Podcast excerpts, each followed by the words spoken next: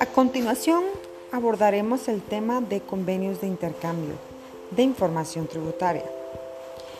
¿Sabías tú que los convenios de intercambio de información tributaria se da con la finalidad que brinde todo tipo de información, liquidación y recaudación de dichos impuestos, el cobro y la ejecución de reclamaciones tributarias o la investigación o enjuiciamiento de casos en materia tributaria?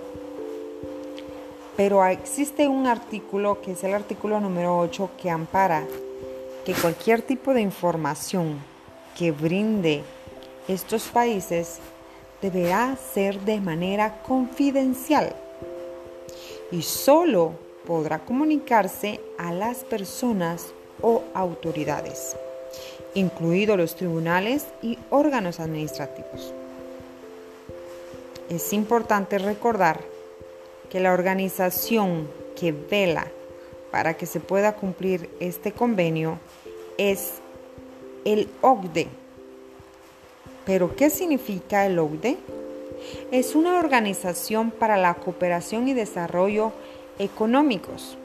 Esta organización trabaja de manera internacional, cuya misión es diseñar mejores políticas para una vida mejor y su objetivo es promover políticas que favorecen la prosperidad, la igualdad y las oportunidades y el bienestar para todas las personas. ¿Y cómo se estructura este OUD? Eh, se estructura a través de un consejo y lo conforman los distintos embajadores de los países miembros y la Comisión Europea bajo la presidencia de un secretario general. Este consejo se reúne una vez al año y donde participan todos los jefes de gobierno de los países miembros y los, ministros de Asuntos Exteriores, Economía y Comercio. ¿Sabías que existen dos tipos de convenios? Está el convenio eh, multilateral y bilateral. Pero ¿cuál es la diferencia del multilateral y el bilateral? El multilateral es donde participan varios países y el bilateral solamente participan dos. Pero ¿cuál es el objetivo en sí de este convenio o de este acuerdo? El objetivo general consiste en facilitar el intercambio de información entre las partes signatarias del mismo.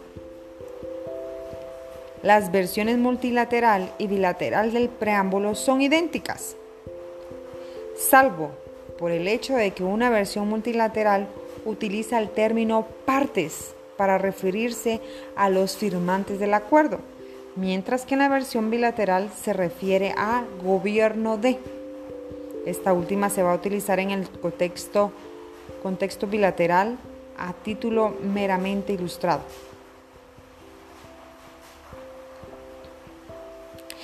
Un Estado que suscriba el acuerdo multilateral estará vinculado exclusivamente con aquellas partes con las que haya acordado establecer este vínculo.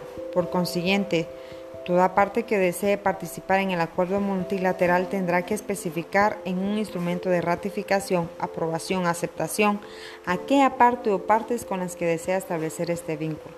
A partir de ahí entrará en vigor este acuerdo generando los derechos y obligaciones únicamente entre aquellas personas que se han mencionado mutuamente en sus instrumentos.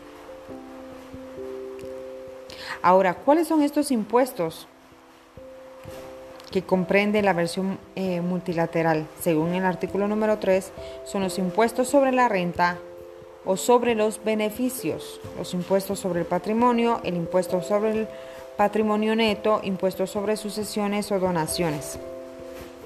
Ahora, ¿sabías tú que para poder realizar una inspección del extranjero, ya sea de versión multilateral y bilateral, eh, se da de esta manera?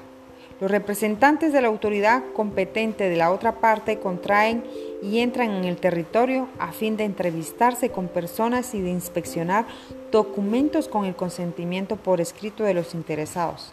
La autoridad competente de la segunda parte notificará a la autoridad competente de la primera parte en el momento y el lugar de la reunión.